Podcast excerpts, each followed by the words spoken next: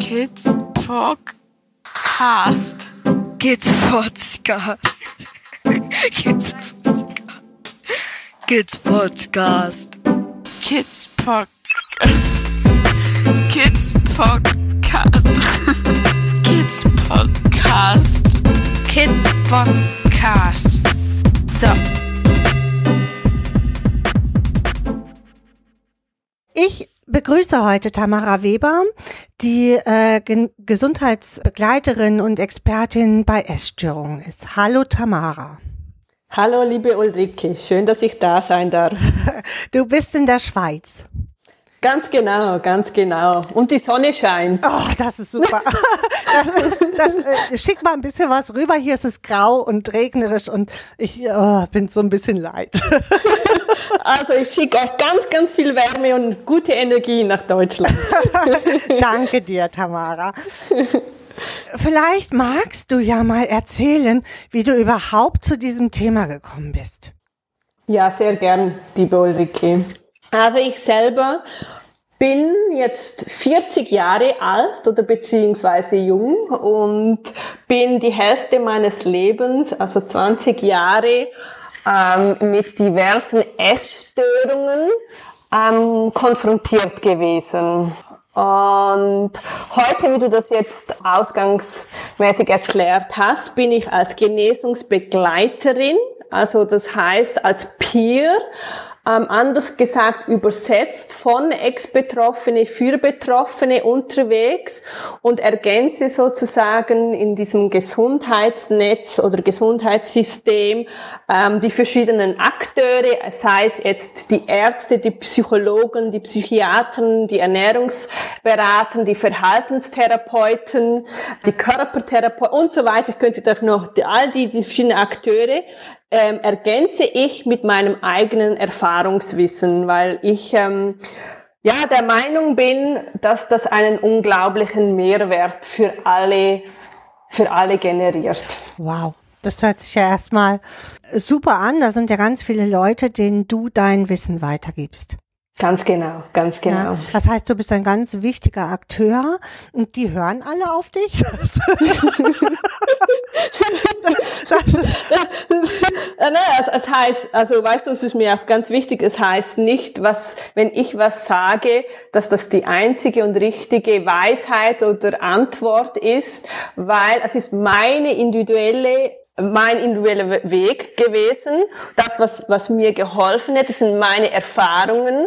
Und was ich einfach machen kann, ist, das Gegenüber an die Hand nehmen kann und, und diesen Weg mit diesem Menschen als unterstützende Funktion gehen kann, um zu zeigen, dass Genesung zu 100 Prozent möglich ist.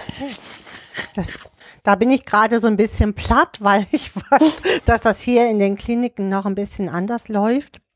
Und gerade so der Genesungsweg ja immer der schwerste ist. Hm. Na, und du bist im Endeffekt in diesem Netzwerk aber voll eingebunden. Ja, ganz genau, ganz Okay. genau.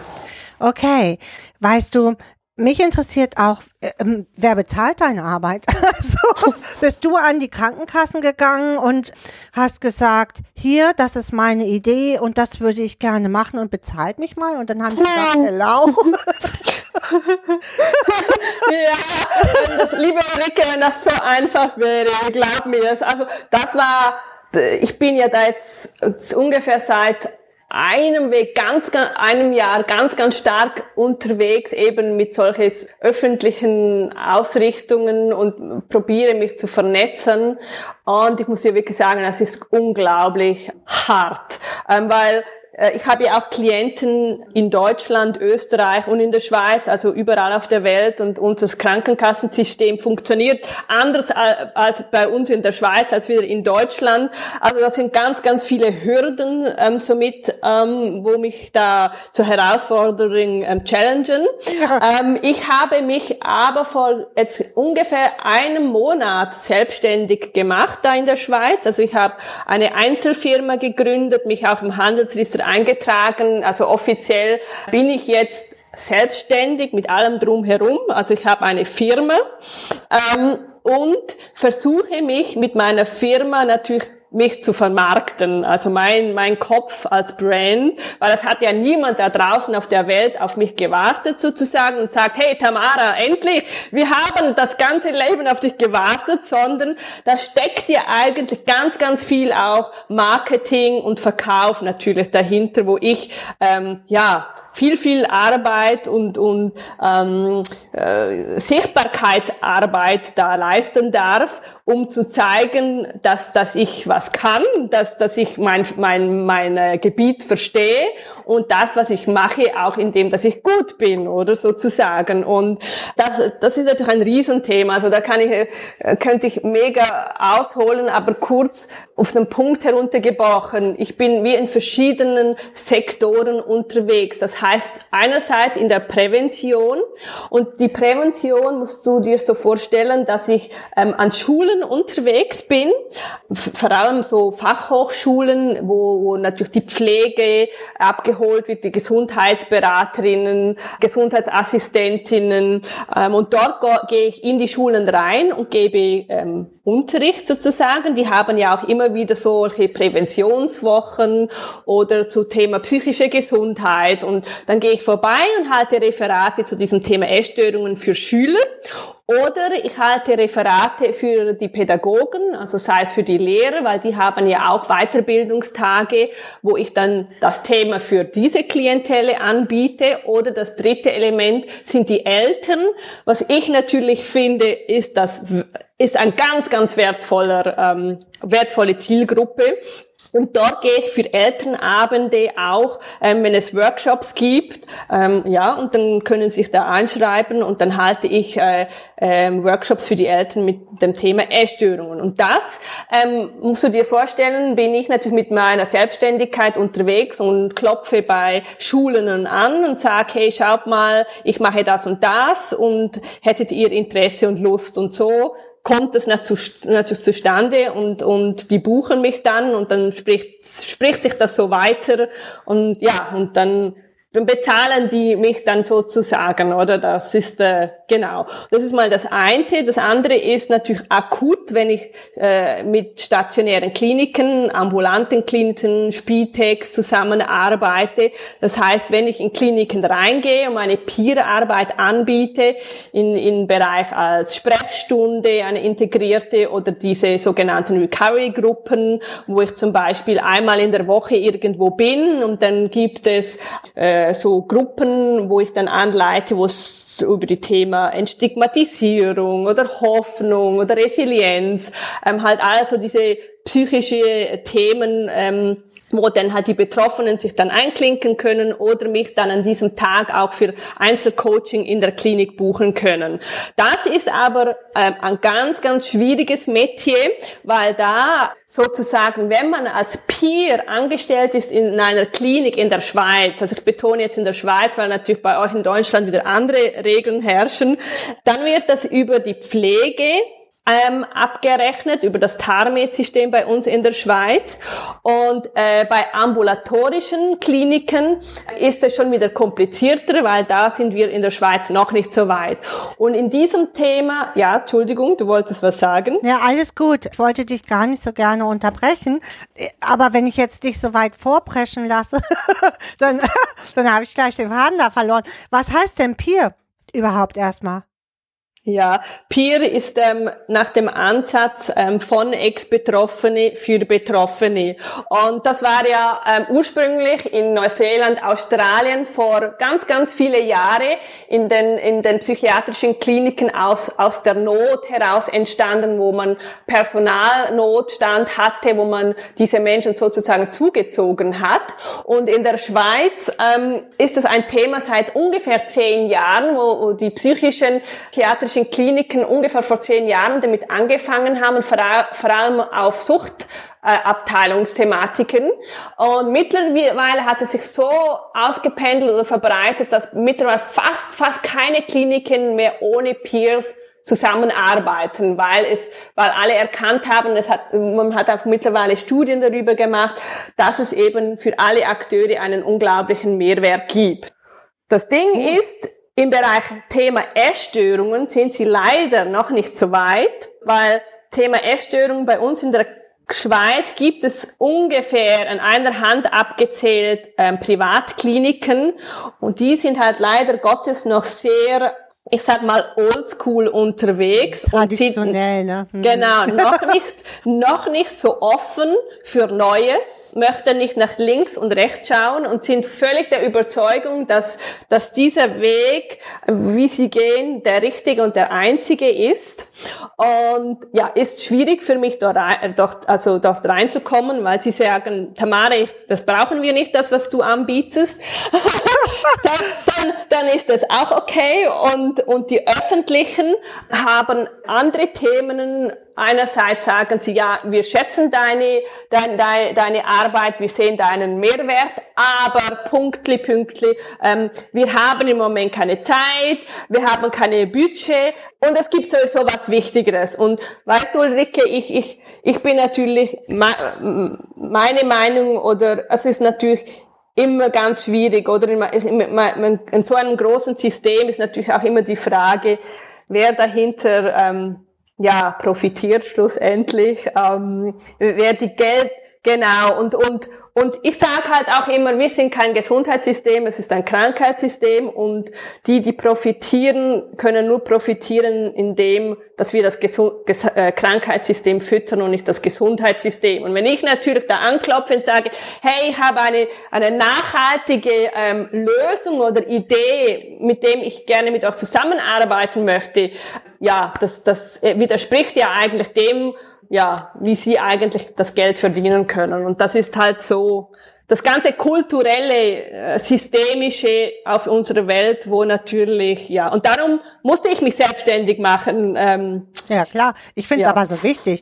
Ich möchte nochmal auf deine Elternarbeit eingehen, weil ähm, ich habe dir ja gesagt vorhin, ich habe dazu mehrere, in der Uni mehrere Artikel geschrieben über mhm. Und in all den Büchern, die ich dazu gelesen habe, wird den Müttern die Hauptschuld gegeben. Mhm. Das sehe ich als ganz schwierig an. Mhm. So. Mhm. Ist überhaupt nicht meine Haltung. Nicht, dass du das jetzt falsch verstehst hier. Aber das, ich glaube, das ist auch oft so eine Haltung von Kliniken.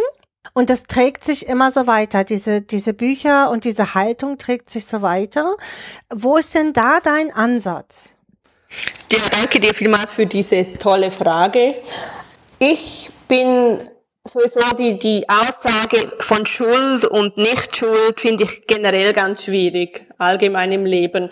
Weil ab, ab dem Moment, wo man sagt, du bist schuld, verlässt man die Verantwortung oder man, man projiziert das Thema und geht da so in die Opferrollenhaltung, nimmt sich raus aus der Eigenverantwortung, schiebt ab und ah ja, alle anderen sind schuld im Leben, nur ich, ich habe nichts damit zu tun. Und darum, ja, finde ich das unglaublich schwierig und auch, ja, nicht, nicht, nicht okay, sowas irgendwie ähm, zu reglementieren. Meine persönliche Erfahrung ist, dass natürlich Essstörungen ein sehr, sehr komplexes Thema ist. Also meine Erfahrung jetzt, ich bin jetzt auch schon sechs Jahre unterwegs, also therapeutisch und habe mit auch so viele Ärzte und, und Betroffenen, egal mit wem ich diese Erfahrungen teilen durfte.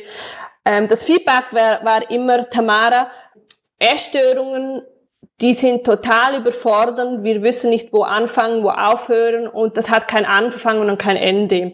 Und ich war ja auch unglaublich lange damit äh, konfrontiert und kann auch sagen, es sind viel, viel, viel mehr Einflüsse, die da die da zusammenkommen und ein Wechselwirken ähm, von verschiedenen äh, Ansätze, also sei es jetzt einerseits das biologische, also die, die DNA, wenn man jetzt die biologische ähm, Komponente auseinander nimmt. Also ähm, ich, ich glaube ja auch ganz, ganz viel ähm, äh, mit, dass das viel mehr auch auf der energetischen Ebene passiert, oder? Ich, ich musste mich natürlich auch äh, im weitesten Sinn mit der Spiritualität, wie auch immer man das definieren will. Jeder Mensch hat natürlich eine andere Definition, aber rein energetisch, wenn man jetzt die Biologie anschaut, sagt man ja, dass, dass Essstörung bis zu acht Generationen zurückgreifen kann. Also das heißt, ich kann jetzt auch ein Beispiel bei, bei meiner Familienstruktur machen,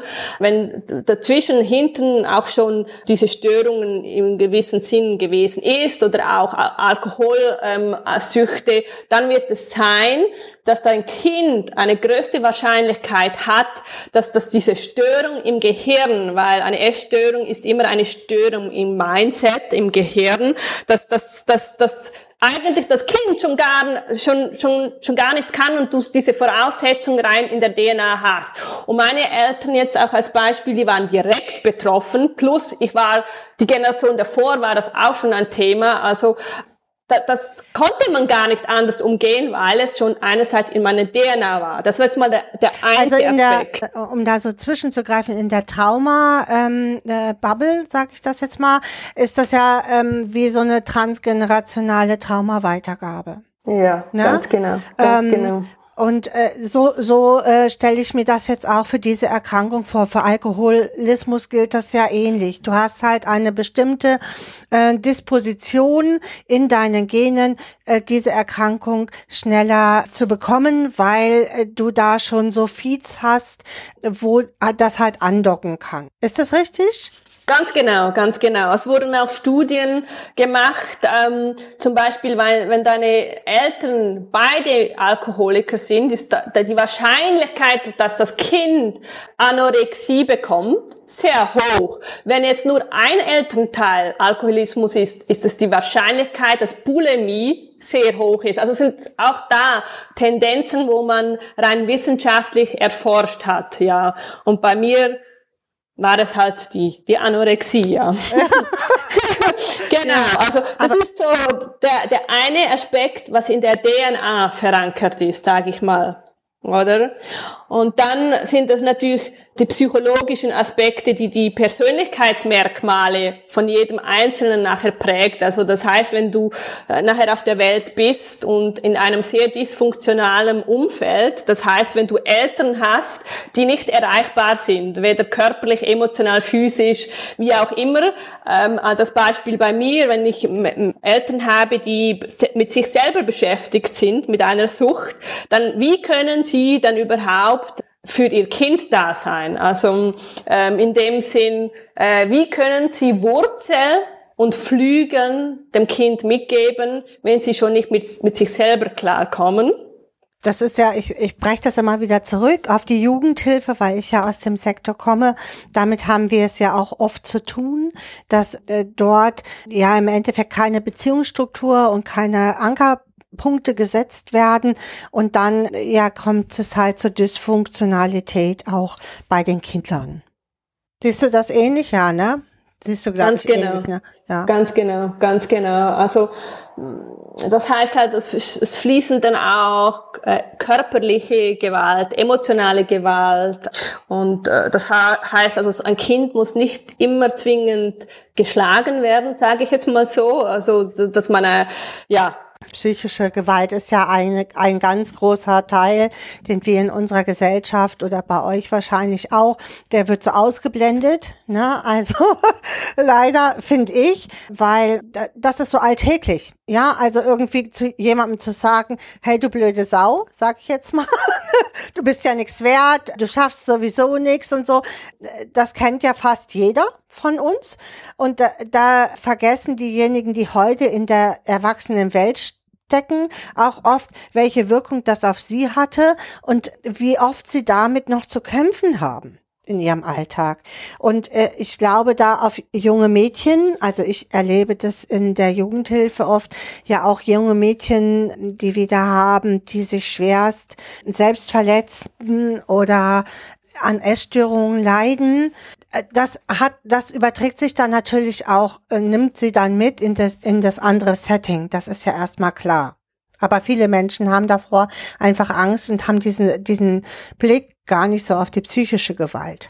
Ja, ja, und, und, und auch das kleine Kind oder das kleine äh, Wesen sozusagen, das ist ja komplett überfordert, oder? Weil äh, würde man diesen Satz, wo du vorher gesagt hast, einem erwachsenen Menschen sagen, der hat ein, eine andere Widerstandsfähigkeit, eine andere Resilienz, wie damit umzugehen ist, eine Ressource, die er besser zücken kann in dem Moment. Ein kleines Kind, das ist Todesangst, das ist wie eine Tsunamiwelle, die kommt und, und, und der kann das gar nicht verarbeiten, oder? Ja, genau, und der kann das nicht nur nicht verarbeiten, sondern es sind ja auch noch Bezugspersonen. Also es sind seine nächsten Bezugspersonen, denen er da so hilflos ausgeliefert ist. Und er muss äh, da immer so einen Spagat gehen, finde ich, zwischen äh, wie stelle ich mich jetzt, dass ich trotzdem noch die Liebe bekomme und das, was ich so für mich brauche, also bedürfnisorientiert, und äh, wie kann ich aber möglichst den größten Stress von mir fernhalten. Genau. Also ja, das ist eben das, das Biologische, das Psychologische, dann ist das Soziale natürlich ein, ein, ein, ähm, ein Feld, oder wie, wie ich, ich, ich ähm, wachse auf, werde größer, dann kommt die Pubertät, das ist das Spielfeld, oder wo ganz, ganz schwierig ist, der Körper wird, geht in eine Veränderung und dann hat es Jugendliche, die das und das sagen, das und das mit dir machen, dich ausstoßen. Also so Mobbing-Geschichten, ähm, die da auch mitspielen, ne? Genau, und, und, und kulturell vielleicht auch, wenn du natürlich kulturell in einem anderen System aufgewachsen bist und dann heißt es so und so ist es, das ist die einzige Wahrheit, so und so und das musst du machen.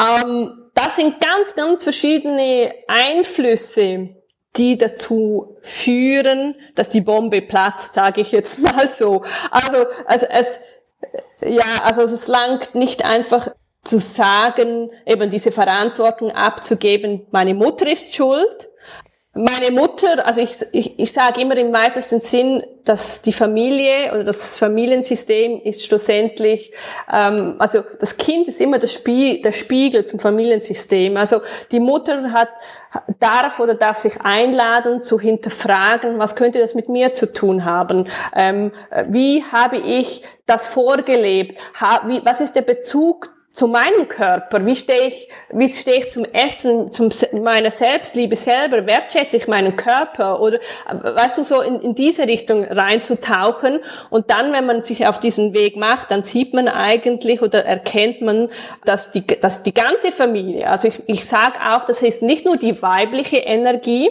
es hat auch mit der männlichen äh, Energie was zu tun, wenn beide aus dem Lot geraten, dürfen alle eingeladen sein, immer dorthin zu schauen. Also es gibt ja auch immer mehr Jungen und äh, junge Männer, die an äh, Essstörungen leiden. So, das hat also auch nochmal für mich einen gesellschaftlichen Kontext. Ja, also, und da, da, wie du schon sagst, es gibt immer mehrere Einflüsse und wir denken oft zu eindimensional. Und eben, das ist auch, ähm, wie ich vorher gesagt habe, das Bild, die Bombe platzt. Die Bombe kann platzen bei in jedem Alter. Sie kann platzen, ob du männlich oder weiblich bist, ob du jung oder alt bist, ob du ein Teenager bist oder in den Wechseljahren bist.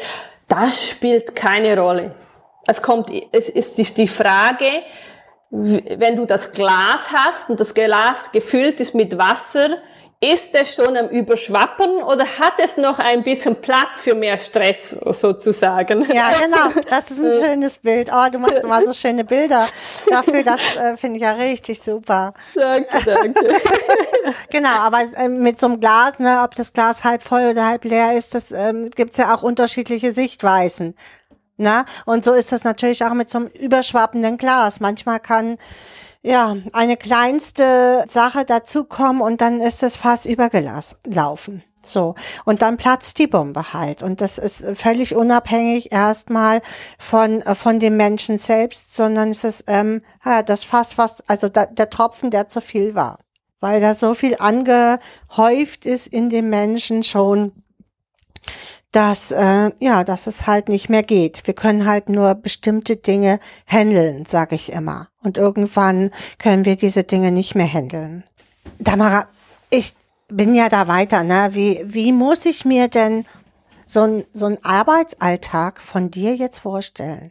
der sieht jeden Tag anders aus und das ist eben das Schöne, ähm, weil ich ja auch ein sehr neugieriger Mensch bin und die Abwechslung und die Herausforderung liebt, sage ich mal.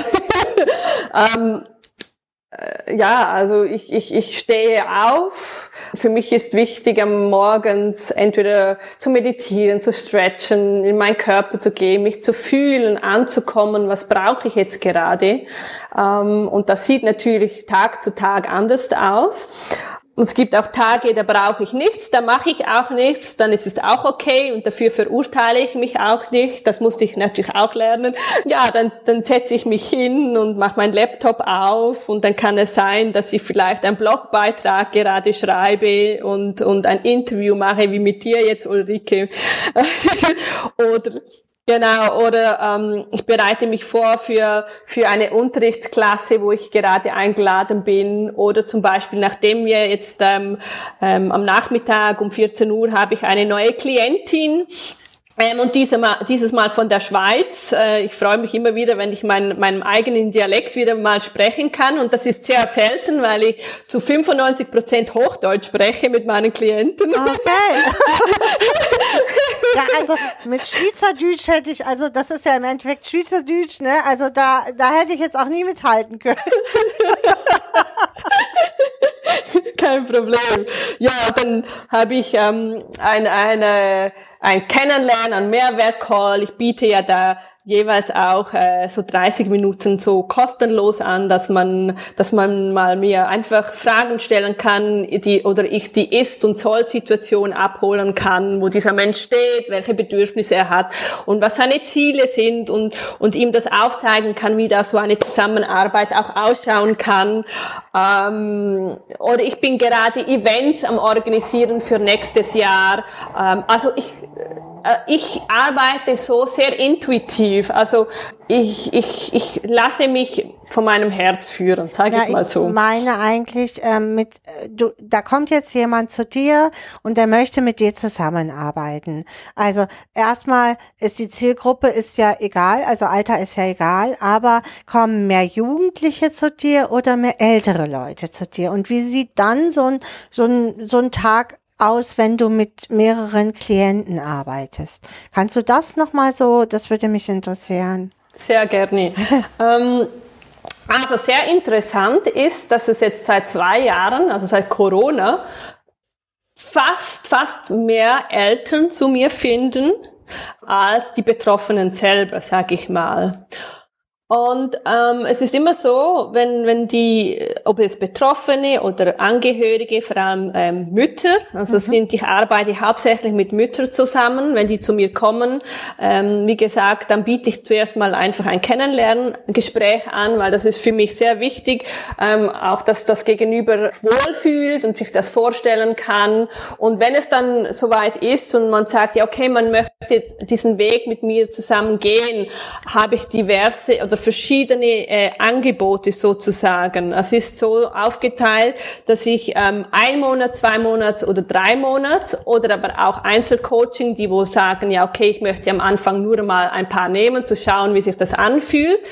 Und da musst du dir das so vorstellen, wenn jetzt ein, eine betroffene Person zu mir kommt und sagt, Tamara, ich möchte gerne mit dir einen Monat mal intensiv arbeiten, dann beinhaltet das in diesem monatlichen Coaching, dass wir viermal, also mhm. jede Woche, und 60 Minuten austauschen. In welcher Art und Form, das überlasse ich dem äh, Klientin. Also äh, sind Wünsche da, wie zum Beispiel, ähm, wie wir das jetzt so machen, dass, dass man nur meine Voice hört oder dann über Zoom mit der Kamera, dass wir uns auch sehen oder dass ich dann zu dieser Person live, genau, genau, genau. Also das ist hm. genau sehr, sehr unterschiedlich. Ja. Und dann hole ich natürlich diese Person ab in diesem Recovery-Status, weil jeder Mensch ähm, stockt in, in einer anderen Phase, hat andere Probleme, Herausforderungen und ich docke genau dort an, wo es gerade ein Bedürfnis ist. Und mhm. ja, und das sind... Kannst du mal so ein Bedürfnis sagen? Also zum Beispiel, ähm, ähm, wie sieht so ein Bedürfnis dann oder kann so ein, so ein Bedürfnis beispielsweise aussehen?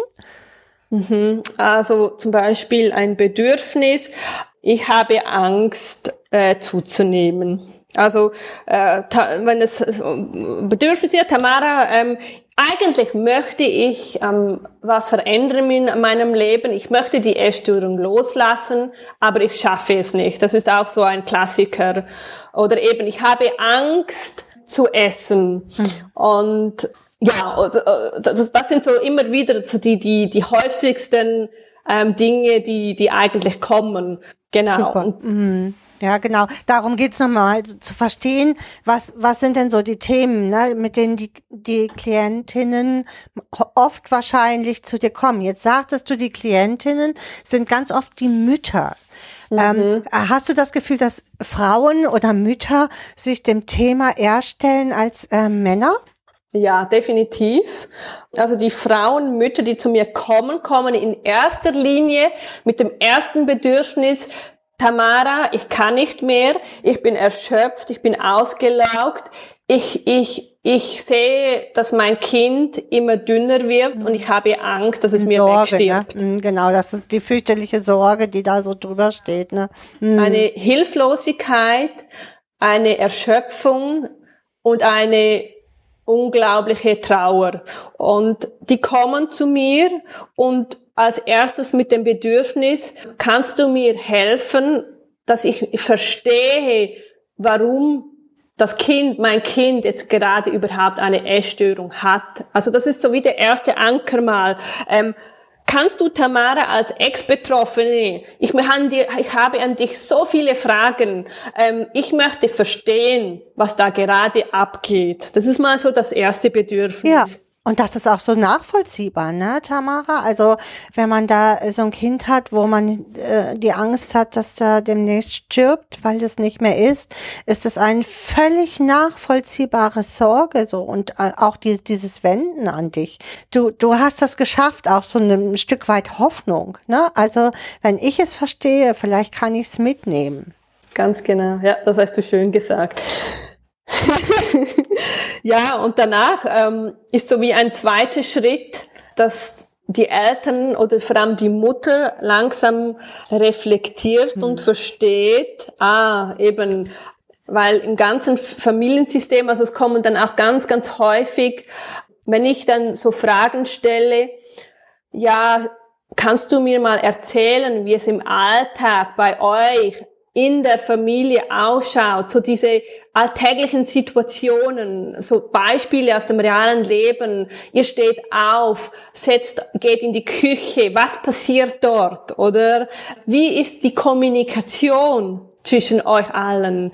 Und dann sehe ich und tauchen wir da in ein ganz, ganz interessantes Feld rein und, und kommen wir immer auch langsamer an Bedürfnisse heran, Bedürfnisse von, von Eltern, Vater, Mutter, Bedürfnisse von Betroffenen, die Thema Grenzen, ähm, wie, wie, wie kommuniziere ich überhaupt äh, quasi, kann, bin ich in der Lage überhaupt so zu kommunizieren, dass ich das Gegenüber nicht verurteile, auch nicht verletze oder sprich meinen Schmerz im Gegenüber projiziere und, und dann sozusagen in eine toxische ähm, Hin ja. genau und das sind ganz ganz interessante äh, Heilungschancen ähm, und Erkenntnisse wo ich dann langsam so langsam eben in das alltägliche mit mit mit hinein, hineintauche und und und ganz interessant ist natürlich dann auch zu sehen ähm, wenn ich natürlich mit mit der Mutter es muss ja nicht immer gerade mit der ganzen Familie sein es langt vielfach wenn ich irgendwo anfange zu schraube, dass es, dass es ähm, langfristig eine Heilung oder eine eine Verbesserung oder ein Wachstum, wie auch immer das man nennen will, im ganzen System ähm, zu sehen. Das ist sehr systemisch gesehen auch. Du äh, stößt einen Teil an und dann ähm, kann das System gar nicht anders mehr, als dann ein Stück weit mitzugehen. Mhm. Ne? Also es gibt ja immer auch, das kennen wir beiden, glaube ich, auch aus Systemen, äh, dass es immer wieder so stabilisierende Faktoren gibt in den Systemen, ne? die dann ja auch sehr destruktiv oft sind und wo wir dann, glaube ich, auch so ein Stück weit gegenarbeiten, um da nochmal äh, es wieder zu destabilisieren, damit ein weiterer Wachstumsprozess überhaupt stattfinden kann. Genau, das ist, ja, ja, ja. Das ist ja mal das, das, das eine oder einfach all das zu erforschen, das eine oder das, das zu entdecken, welche wie reagiere ich überhaupt auf Triggersituationen, auch diese destruktiven Verhaltensstrategien, die für mich als, als Mutter zum Beispiel vollkommen normal ist. Ich habe das 20 Jahre so gemacht und ich habe gar nicht darüber nachgedacht und, und, und ich denke, das gehört sich, oder? Und da mal reinzutauchen und wenn man das, das Bewusstsein erstmal hat und diese Achtsamkeit dann diese Ressourcen und Strategien neu anzueignen, das, das braucht eben auch ähm, tägliche Begleitung, weil, weil das Gehirn ja auch eine gewisse Zeit braucht. Ich sage ja auch immer, wenn du die Zähne putzt mit der rechten Hand und sagst heute auf morgen, möchtest du nur noch mit der linken Hand Zähne putzen, das das, das geht eine ganz, ganz eine Weile, also dass du das jeden Tag mit der linken, ich sag mal plus minus ein halbes Jahr, und zwar täglich, bis dein Gehirn äh, im Nervensystem das verankert ist, dass das für dich Normalität ist. Dass und dass du es kannst. Na, das ist ja so wie Fliegen lernen. Das kannst du auch nicht gerade mal so. Genau, genau. Und das, das ist auch so meine Arbeit, oder? Ähm, dann liebevoll neue und gesunde Ressourcen für alle Akteure, also sei es jetzt für die Betroffenen, für die Familien, Mutter, Vater, wer auch immer. Und, und das ist ein so großes Spielfeld. Also das bringt dich ja im Leben für alles weiter. Ja, da gibt's ja auch, äh, geht's ja auch um Selbstfürsorge für die Mutter. Die kommt bei dir an, völlig erledigt. Und ähm, du musst dann erstmal gucken, wie kannst du wahrscheinlich sie auch stabilisieren und wie kann sie für sich Selbstfürsorge ähm, jetzt erstmal machen, damit es, damit sie überhaupt die Kraft hat, diesen Prozess jetzt mit dir durchzustehen, oder? Genau, Ulrike, das ist ein ganz, ganz wichtiger, wertvoller Input. Auch aufzuzeigen, dass es okay ist, Hilfe anzunehmen und ähm, da, dass es nicht mit Scham verbunden ist oder mit Schwäche, oder? Weil, weil wir Menschen natürlich dazu neigen, oh ja, nicht über diese Gefühle zu sprechen, ich darf mich nicht zeigen mit diesen Gefühlen, das ist nicht okay so, ich muss das alleine mit mir ausschlagen, sondern einfach einzugestehen, so geht es nicht weiter, ich muss mal eine Pause mache. Ich muss mal zwei Gänge oder drei Gänge ähm, zurückschalten und einfach auch mal einfach loslassen können und Hilfe annehmen können und sagen, so, ich, ich, ich bin, ich weiß nicht weiter, ich weiß nicht weiter und, und einfach jemand anderes in dein Leben, ob es, ob es jetzt mich ist oder weiß ich wer, ist egal wer, oder einfach das zuzulassen, dass du es verdient hast, ähm, Hilfe anzunehmen, oder? Manchmal braucht man ja auch von außen jemanden, der einen erstmal wieder resetten kann, sozusagen. ne? Der so diesen Reset-Knopf findet und dann sagen kann, okay, jetzt bist du erstmal bei dir. Mit deiner, äh, du, äh, so aufgeregt wie du bist, äh, kannst du das ganze Setting gar nicht machen oder, ne? Wie auch immer du das dann sagen willst. Vielleicht gucken wir erstmal bei dir, wie du dich wieder stabilisieren kannst. Ganz genau. Ganz genau. Ich kenne aus der Jugendhilfe, ich will mal so ein bisschen jetzt weggehen von den Müttern. Die Aussage, meine Essstörung ist die größtmöglichste Macht über mich selbst. Lass uns darauf gucken. Die, diese Aussage, ja, finde ich sehr eindrücklich. Es sagt auch ganz viel aus äh, über Kontrollverlust, den äh, vorher, der vorher erlitten wurde. Und ist es wirklich so, dass man über die, dass das im Endeffekt ein Spiegel von Kontrollverlust ist? Ja, also ich kann, ich, ich spreche wieder aus meiner Brille. ich habe ja auch gedacht, ähm, mit meiner Essstörung bin ich was Besonderes. Ich kann was, was andere nicht können. Du hast dich unter Kontrolle, ne? Genau, also in dem, in dem, dass ich hungere und sehe, dass ich Gewicht verliere und wenn ich Gewicht verliere, kriege ich Aufmerksamkeit von außen, indem dass man mir bestätigt, wow, siehst du gut aus, wow, wie machst du das ähm, und so weiter und so fort. Das gibt mir meinem Ego, sag jetzt mal, die Bestätigung, boah, Tamara, endlich, endlich kannst du was in deinem Leben, weil ich kann ja nichts, oder das ist meine, meine, meine tiefste Überzeugung, mein, dass, dass, dass so wie ich bin, bin ich wertlos. Ja. Ja, und das ist, ja, ja, das ist äh, genau bei den Mädchen auch oft. Diese, also es hat halt ganz viel mit dem Selbstwert und der früheren Selbstwirksamkeit zu tun. So erlebe ich das halt auch. Und dann kommt dieser Spruch, der mich jedes Mal immer echt flasht. So, wo ich dann erstmal da wieder sitze, oh nein, ja, äh, da müssen wir viel mehr tun in dem Bereich von Selbstwirksamkeitserleben, weil es ist natürlich schon eine große Macht, die du da hast, ne? Also. Und das Paradoxe ist ja, ich habe immer ja gesagt, die Essstörung war meine beste Freundin. Mit, mit dieser Essstörung fühlte ich mich mächtig, oder? Ich, ich konnte was, ich hatte eine Aufgabe im Leben, endlich, endlich hatte ich eine Aufgabe und ich wusste, was ich zu tun hatte. Von morgens bis abends, ich hatte die Sicherheit, weil dem, das, was ich hier machte, diese Restriktion, diese Diätmentalität, dieses einfach Verweigerung von der Nahrung, ähm, das kann ja nicht jeder, einfach nichts essen. Und das gab mir einfach ein unglaublich gutes Gefühl, dass ich Kontrolle über mein Leben habe. Und diese Kontrolle gab mir Sicherheit, was ich ja in, in einem anderen Kontext in meinem Leben nicht hatte. Darum brauchte ich, ich benutzte ja diese Essstörung als Pseudokontrolle, oder? Oder Struktur Und, ja auch, ne? Genau. Wahrscheinlich auch eine Struktur, weil du hast dir ja das schon über den Tag verteilt, wie viel du isst und äh, was du da isst und so stelle ich mir das jetzt vor. Ist das so, Tamara? Also so erlebe ich die Mädchen auch, dass die sich dann ähm, äh, vornehmen, heute esse ich nur 500 Kalorien und das dann in diesen Dingen sich aufteilen über den Tag, damit auch niemand ihnen sagen kann, ich habe ja nichts gegessen. So, ich mhm. habe gegessen. Hast du gesehen? Ich habe gegessen. Ja, also diese Struktur, die ist ja auch so, aha, ich, ich habe Struktur, ich muss jetzt aufstehen, mache das und das und das und das, dient dazu da, dass ich mir Aufgaben auflade oder im Denken ständig fokussiert bin auf etwas, dass ich mich eigentlich nicht den wesentlichen Problemen in meinem Leben widme, sondern dass ich mich ständig mit diesem Thema beschäftige und so konzentriere.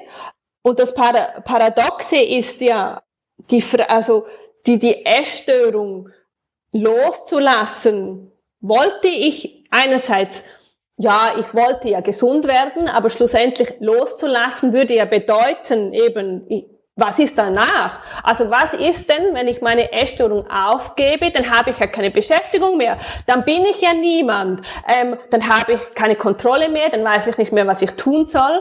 Was ist dann? Wer bin ich dann? Wer bin ich dann überhaupt, wenn ich das nicht mehr habe? Genau, das ist so diese große, große Frage. Und eigentlich fühle ich mich ja völlig aufgehoben mit der in, in Sicherheit. Warum sollte ich überhaupt etwas ändern wollen, oder? Genau, also so erlebe ich das auch oft bei den Mädchen, dass ich so denke, pff, wie können wir da jetzt mit umgehen? Ich lebe aber auch, erlebe leider aber auch aus den psychologischen Kliniken da oft wenig, wenig Verständnis für die Mädchen und Jungen. So, ich will das gar nicht, ich äh, erlebe tatsächlich mehr Mädchen als Jungen in der Jugendhilfe und dass ich so denke, ja, pff, also, dass so immer wieder Schuld zurückkommt, also das habe ich auch so jetzt so ein bisschen in deiner Aussage so, wer bin ich dann überhaupt? Das hat ja dann schon auch was mit Schuld. Wenn ich das jetzt aufgebe, dann äh, habe ich Schuld daran, dass ich nichts mehr bin. Weißt du, was ich meine? Also das ist ja, von daher ist es auch immer so schwierig, glaube ich, das aufzugeben. Ja, also meine Erfahrung ist halt, halt auch, wenn das Warum das ist für mich eine ganz große Fragestellung. Was ist, warum möchtest du heilen? Oder wenn du eine Liste machst, was lohnt, was lohnt sich mehr daraus rauszugehen in die Heilung? Was würdest du gewinnen? Was würdest du verlieren? Und was würdest du gewinnen und verlieren, wenn du jetzt bleibst, wo du bist? Und schon alleine mal diese, diese Reflexion mit dir in dich rein zu, in, in, in das reinzunehmen, oder ist ist un, unglaublich wertvoll. Und du hast vorhin gesagt, man will sich nicht mit anderen Themen beschäftigen. So, das ist schon äh, für mich auch ein Stück weit schuldbehaftet. Also in dem Moment, weißt du, da habe ich so ein bisschen Angst, dass das wird den Mädels ja immer unterstellt Sie machen das alles nur, um Aufmerksamkeit zu kriegen, Mädels und Jungs, Entschuldigung, oder Frauen und so, um Aufmerksamkeit zu kriegen, um nicht an ihren Themen zu arbeiten und, und, und. Und ich hatte gerade so ein bisschen Bauchweh, weißt du, als du das so gesagt hast. Das kam bei mir ja, da hatte ich gerade Bauchkrummeln mit. Aber das liegt wahrscheinlich an mir, dass ich die Haltung auch nicht habe. Also, es hat auch immer viel, also ich, ich denke noch viel, viel mehr hat es mit Verantwortung und Versagen, ähm, wo natürlich auch mit den Glaubenssätzen gekoppelt ist. Also wenn, ähm, also bei mir war es ja auch so, ich, ich habe ich hab einen Nutzen, einen Mehrwert mehr gefunden im Kranksein als im Gesundwerden, oder? Und die Verantwortung ich möchte lieber in der Opferrolle Rolle bleiben, weil dort ich natürlich mehr Aufmerksamkeit kriege. Dort kann ich das kleine Mädchen sein, ähm, weil es wird weiterhin um mich gesorgt und gekümmert, wenn ich eben krank bin, sozusagen. Das, das habe ich natürlich rausgefunden und, und wusste, aha, so funktioniert das, oder?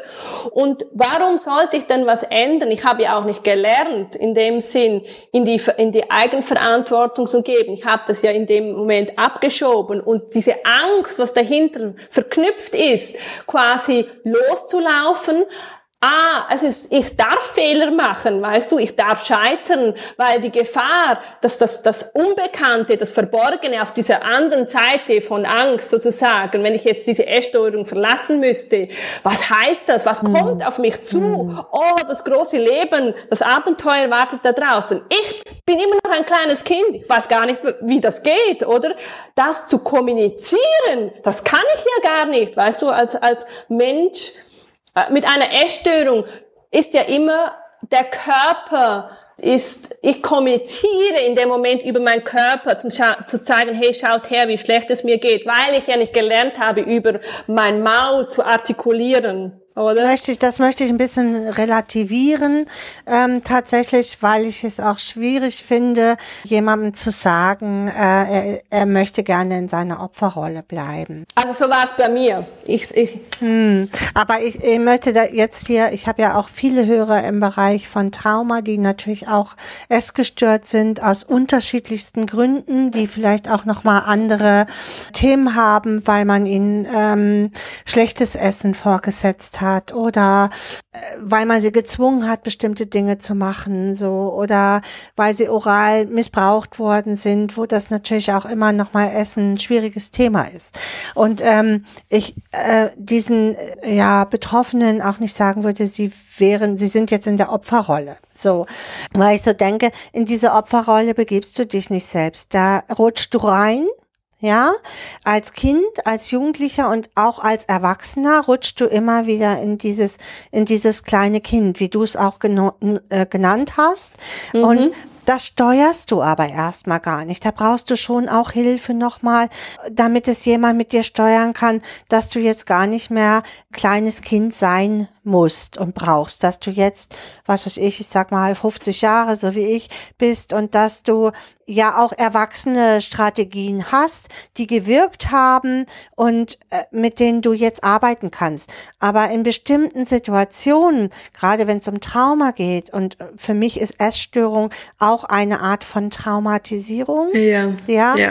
Ähm, äh, gibt es bestimmte Situationen, die du nicht steuerst? Finde ich.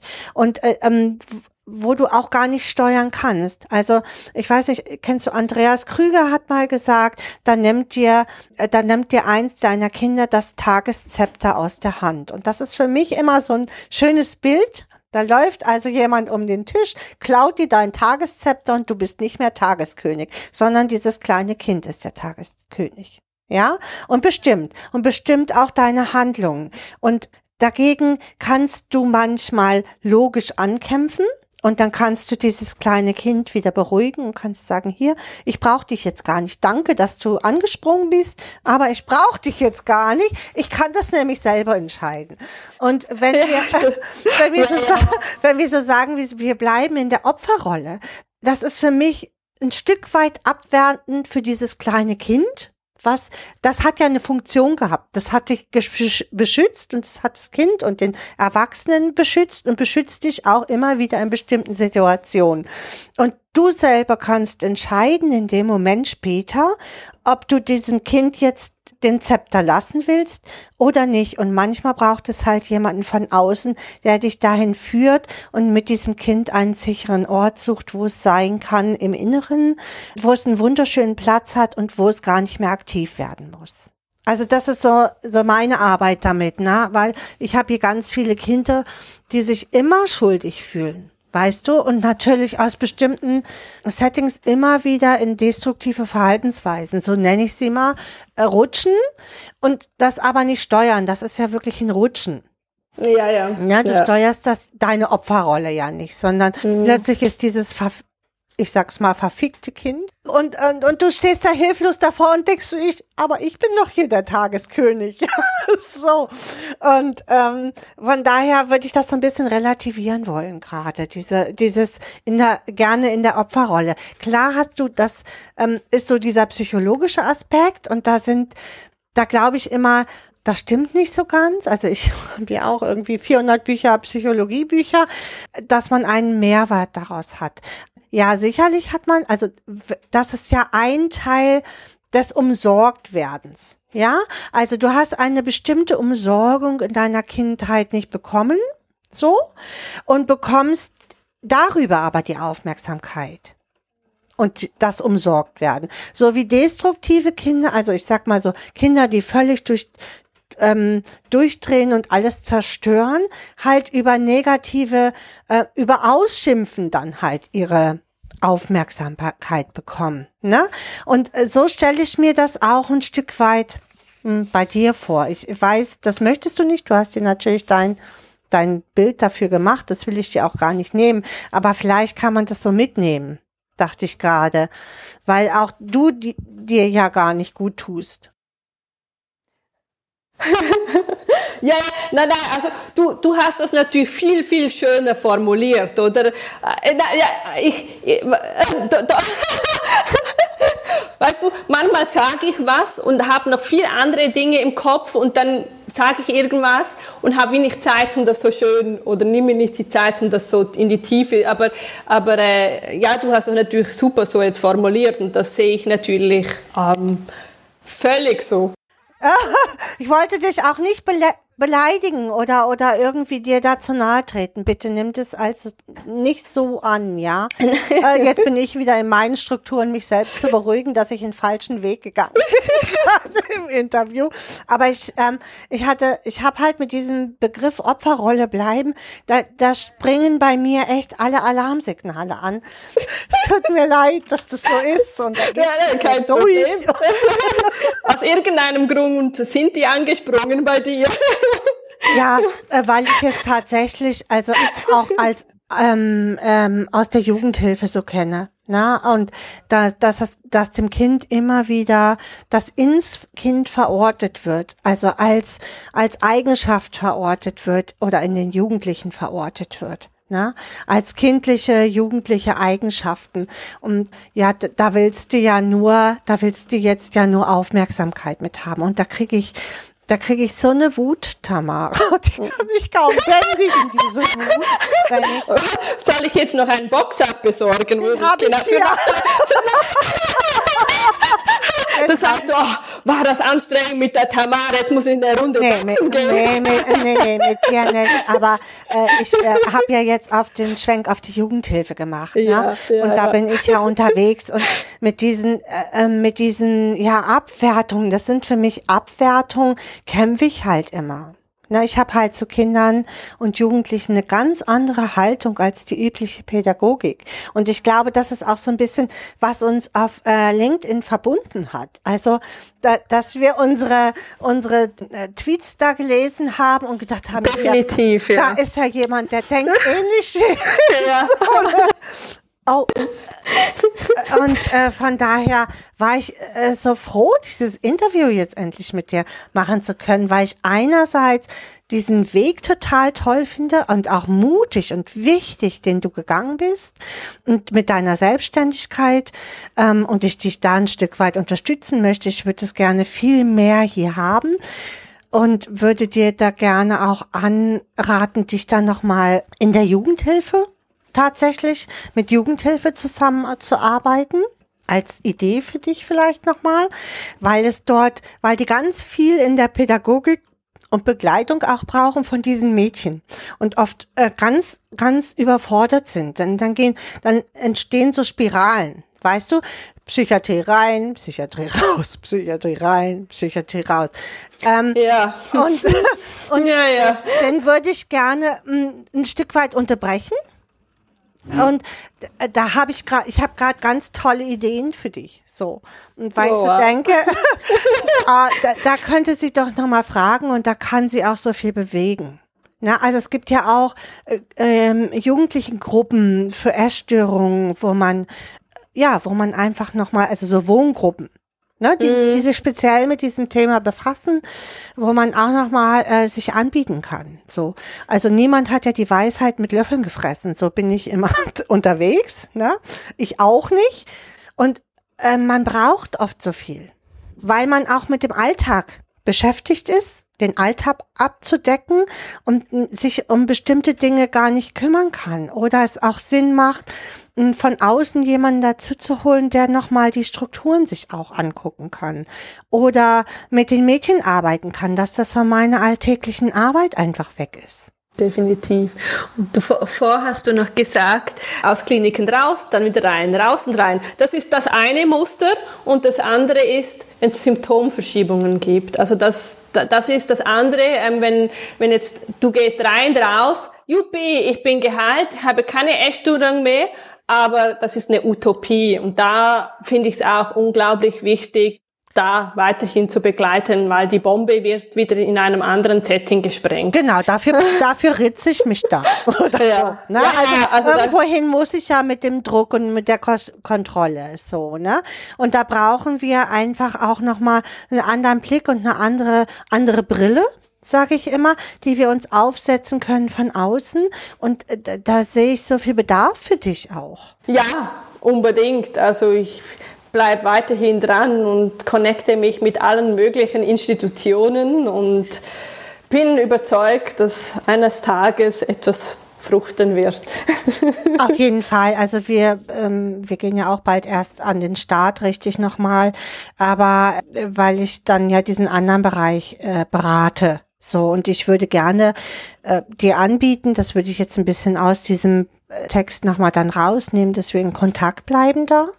So, lass mich mal meine letzte Frage, bevor wir in das allgemeine Geplänkel nochmal gehen, ja, sehr gerne. ähm, fragen, was, also wenn du so eine Betreuung gemacht hast, was kommt danach in Fra Form von Nachsorge?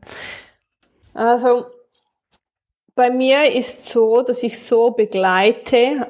Ich war ja dort eigentlich gar nicht fertig mit Erzählen. ähm, wenn, wenn jemand wenn jemand ja zum Beispiel eine Phase, ein Monat zum Beispiel sagt, okay Tamara, ich komme einen Monat zu dir. Und dann sind das ja diese viermal Live-Sessions. Und da musst du dir das vorstellen, dass ich dann von Montag, also nehmen wir an, am Montag machen wir jeweils einen Live-Call. Und dann ist Dienstag, Mittwoch, Donnerstag und Freitag hat man die Möglichkeit, mit mir ständig in Kontakt zu sein. Also ich habe da das, das äh, Modul oder die Dienstleistung WhatsApp WhatsApp, vor allem die Sprachnachrichten, das geht am einfachsten. Dann kann mir der Klient, ja, der Klient kann dann, hat der Vorteil, dass er ähm, in einer aktuellen, akuten Situation, wo er getriggert wird, wo diese Gefühle hochkommen, also sprich, er, er bekommt jetzt, es ist Weihnachten und er weiß, 24. muss er essen gehen, er ist eingeladen, die ganze Familie ist im Tisch und da kommen, ähm, im Kopf ist Kopfkinoalarm hoch 10 und dann kann er mich anbiepsen, äh, entweder schreiben oder, oder äh, Voice-Nachricht, wie auch Liebe das für ihn so ähm, halten hat, kann er schreiben, Tamara, ähm, im Moment meine Ängste sind da, bla bla bla bla bla.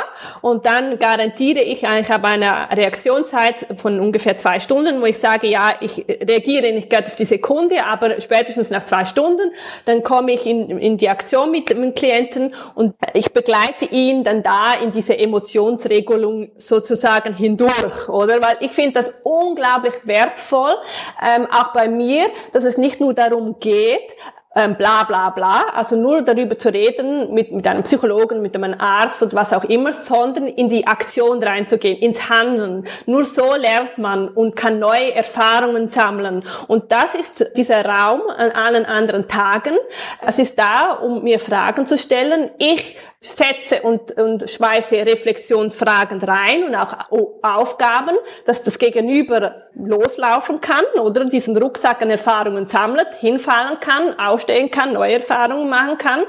Ähm, und so arbeiten wir. Am Samstag, Sonntag ist Ruhetag, weil, weil auch das oder diese Selbstliebe, Selbstwertschätzung, diese Balance zu lernen, einfach einmal setzen zu lassen, nicht ständig an diesem Thema zu denken, sich Zeit nehmen, ähm, auch mir gegenüber als, als Coach natürlich, weil ich auch diese Qualität auch dem Klienten gewährleisten möchte und auch ich meine Batterien natürlich auftanken muss.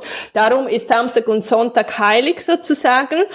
Ja, und so sind wir dann einen Monat unterwegs. Am Schluss hat man dann nochmals eine Zusammenfassung schriftlich, wo ich dann nochmals zum Klienten gehe, plus eine geschlossene Facebook-Gruppe, wo man dann auch weiterhin darüber hinaus noch mit Gleichgesinnten sich austauschen kann, weil das ich auch einen unglaublichen Mehrwert finde, sich mit Gleichgesinnten auszutauschen, da diese Erfahrung zu machen, einen sicheren Raum zu haben, wo man gehalten wird, wo man nicht verurteilt und nicht bewertet wird. Und ja, genau. Also das ist so ähm, dieser Bereich. Wie du sagst, wie sieht deine Nachsorge aus? Ähm, die Nachsorge ist eine never-ending Story, sag ich mal. Ich, ich spreche auch von mir wieder. Ich bin, ich bin seit sechs Jahren raus aus der Essstörung, aber ich wachse und arbeite immer noch an mir, weil die Themen, weißt du, mhm. Ulrike, ich, ich hatte ja lange gemeint, in meiner Welt äh, diese dunklen Zeiten, äh, wenn ich jetzt zum Psychologen gehe oder zum Psychiater, ähm, und diese bearbeite, dann sind die raus, dann habe ich die auch abgehakt, dann sind die weg.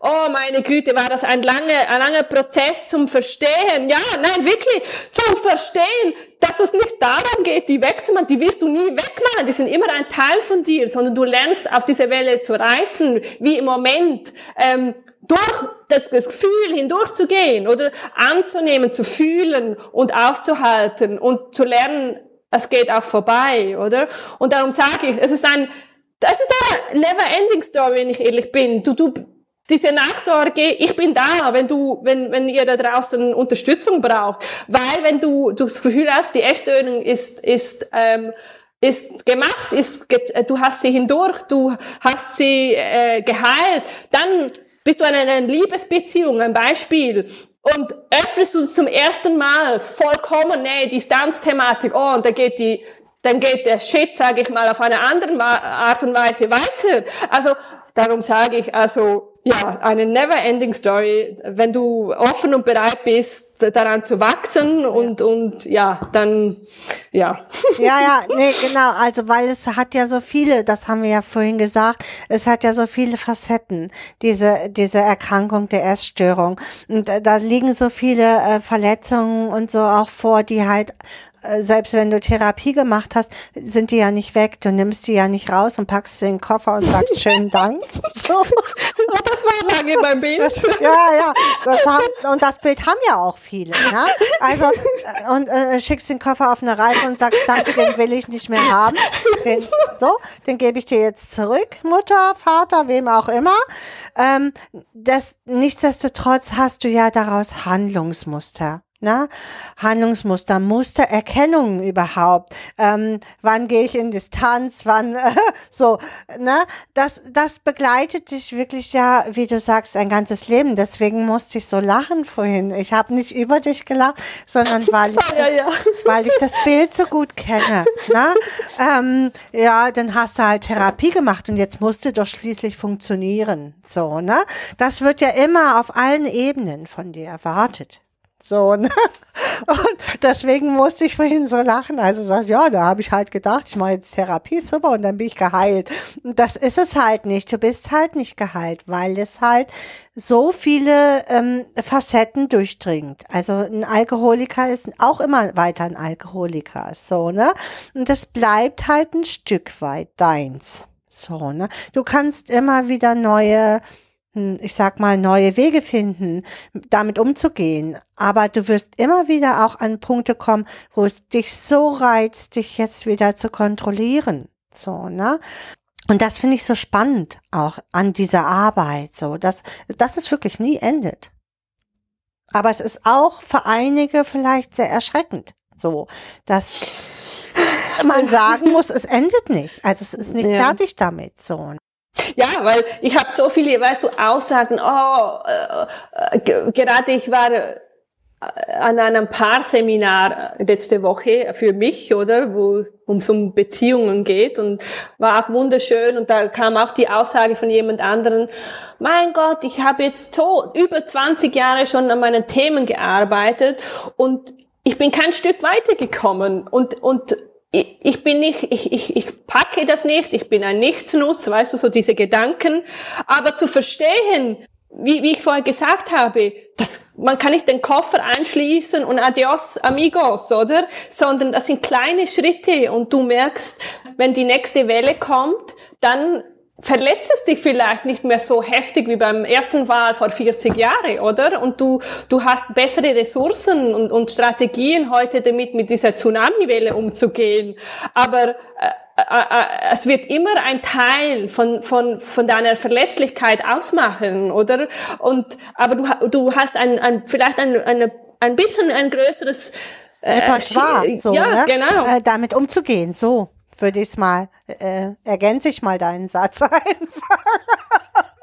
Weil ähm, ich so denke, ja, es sind halt, es sind oft und bleiben oft halt frühkindliche, frühkindliche Bindungstraumatisierungen, die in, äh, von und wenn man diese Sicherheit nie erlebt hat, so, ne? Ähm, oder natürlich hat man auch super schöne Ideen und Gedanken zu seinen Eltern. Darum geht's ja nicht. Aber es gibt halt Sicherungsstrukturen, die man braucht als Kind. Und wenn du die nicht hast, dann, ähm, ja, dann nimmst du die halt mit dein ganzes Leben. Nimmst du dieses Paar Stiefel, nimmst du auf jeden Fall mit, Tamara. Ob du willst oder nicht. Das ist so, ja. Genau, ja. Du hast keine Wahl. Es ist so. Genau, du hast halt keine Wahl. Genau, die gehören dir, die Stiefel, und die laufen dir notfalls auch hinterher. Ja, definitiv, die laufen dir immer hinterher. Manchmal holen sie dich ein und manchmal sind es fünf Kilometer entfernt und manchmal 100 und dann wieder gar nicht. Also, ja, ja, genau, dann gehören sie dir direkt. ja, genau. so wie bei den Aber ich- ich- Kater dann. Ja, genau.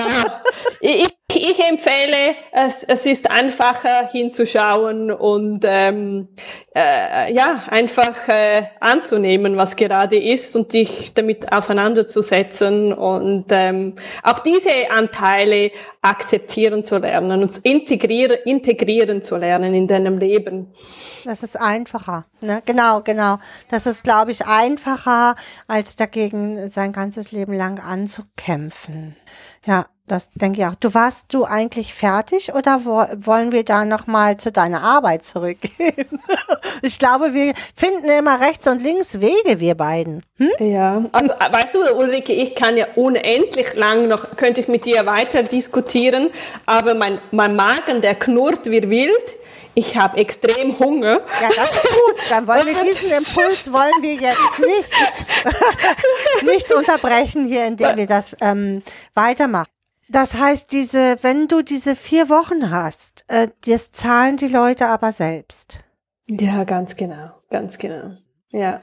Das ist also nur für ein bestimmtes Klientel, sag ich mal, die sich das nämlich leisten können, dich leisten können, was ich ja ein bisschen traurig finde. Ja, die, die Peer-Arbeit und Krankenkassen sind noch nicht so weit, dass sie das, ja, integrieren, sage ich mal so. Ich bin aber überzeugt, dass das irgendwann kommen wird. Also das ist meine tiefste Überzeugung. Ich biete aber sicherlich auch, wenn äh, Menschen jetzt zu mir kommen Weißt du, ich meine, das Thema Geld ist ja ein anderes Thema und dass die Wertschätzung gegenüber sich selber ähm, zu investieren, weil wenn es darum geht, Geld in die Hand zu nehmen, sagen viele Menschen, ich habe kein Geld, obwohl sie genügend äh, Geld auf dem Konto haben, sage ich jetzt mal einfach so salopp hingestellt. Ähm, Klar gibt es aber auch Menschen, die in schwierigen Situationen vielleicht gerade sind und auch die diese finanziellen Mittel nicht haben. Und da gibt es auch immer Lösungen. Also ich bin da nicht so aufgestellt, dass ich sage, hey, äh, du darfst da nicht zu mir kommen. Erstens mal gibt es ja auch Tauschmittel verschiedene Arten von Formen. Das muss ja nicht immer in Art und Weise von, von, von Geld fließen. Ja, also ich bin da, was die Kreativität angeht, offen und äh, da gibt es ja unendliche Möglichkeiten. Gibt also es denn die Möglichkeit, hast du die Möglichkeit in der Firma so geschaffen, dass du auch Spenden erhalten könntest? Also dass man, ich sag mal so, eine halbe Stelle oder so ähm, jetzt über irgendeine große ähm, Sparkasse oder irgendeine große Bank laufen könnte und dann ähm, kannst du das erstmal in Ruhe weiter aufbauen und dann Weißt du so, dass man da nochmal guckt? Also das ist so eine Idee einfach nur, dass man die Firma so strickt. Dazu muss man aber, glaube ich, gemeinnützig sein. Und das wärst du ja. Das bist du ja. Na, dann müsste ich eine gemeinnützige GmbH gründen, weil ich bin ja eine Einzelfirma und ich habe diverse Stiftungen und, und äh, Institutionen schon angefragt, meine Konzepte auch eingereicht und das Thema ist immer wieder, als Einzelperson wirst du nicht unterstützt. Ich müsste wie mit einem Konstrukt kommen, also oder sagen, okay, ich habe ein ganzes Team dahinter mit Ärzte, Kliniken und wir machen ein Pilotprojekt XY, dann sieht das wieder anders aus. Also ich als allein, Alleinstellungsding, als Einzelperson äh, werde so in dieser Art und Weise nicht wirklich unterstützt, ja. Äh, das heißt, du könntest auch keine Spendengelder annehmen, weil du kein, kein Spenden oder könntest du ein Spendenkonto einrichten? Doch, Spendenkonto ist was anderes. Das könnte ich schon machen, ja. Mhm. mhm. Aber du, du ja. ne, das, das wäre nochmal eine Idee, wo man sagt, hier, dafür mache ich jetzt auch nochmal Werbung hier. Hier die Tamara, die macht richtig wertvolle Arbeit. Und ähm, vielleicht überlegt ihr euch, sie unterstützen zu wollen. Und ähm, die Tamara wird ein Spendenkonto vielleicht einrichten. Und ähm, ihr könnt aber auch nochmal auf ihre Seite gehen. Ich verstehe dich, heißt die. Ähm, und ja, und ihr da beiseite stehen, sich da auf diesem Wege ähm, ja selbstständig zu machen und in der Welt gehört zu werden. Ich glaube, das ist nochmal so ein schöner Abschluss, Tamara, erstmal. Danke vielmals, ja. Dankeschön. genau, ich, also das sage ich euch jetzt nochmal. Ich bin davon überzeugt, dass die Tamara richtig gute Arbeit macht und äh, dass ihr, dass ihr Unterstützung braucht, damit sie da richtig gut Fuß fassen kann. Ja, danke dir, liebe Ulrike, für deine äh, lieben, aufbauenden, wertschätzenden Worte an mich und meine Arbeit. Ähm, ja, ja, bitte. Ja, wir hören uns bestimmt wieder. Danke dir erstmal für diese. Ich glaube, wir machen jetzt hier so ein Break weil ich glaube, du hast schon ganz viel gegeben jetzt und ganz viel Einblick in deine, in das, was du machst und in deine Haltung auch gezeigt. Das finde ich ganz wichtig dabei. Und ja, wenn du magst, das ist jetzt nochmal eine Aufforderung an dich, Tamara. Wenn du magst, melde dich doch. Dann machen wir dazu nochmal was. Wenn du sagst, oh, das, äh, dann begrenzen wir es auf ein äh, spezielles Gebiet vielleicht. Und dazu sprechen wir beiden nochmal. Sehr gerne, Ulrike. Das würde ich sehr gerne machen, ja. Wunderbar. Dann danke ich dir erstmal. Hab ein wunderschönes Wochenende. Das wünsche ich dir auch. Und wir hören uns wieder. Eine ganz tolle Weihnachtszeit. Das wünsche ich euch auch, liebe Ulrike. Dankeschön. Dankeschön erstmal. Ciao. Okay, tschüss.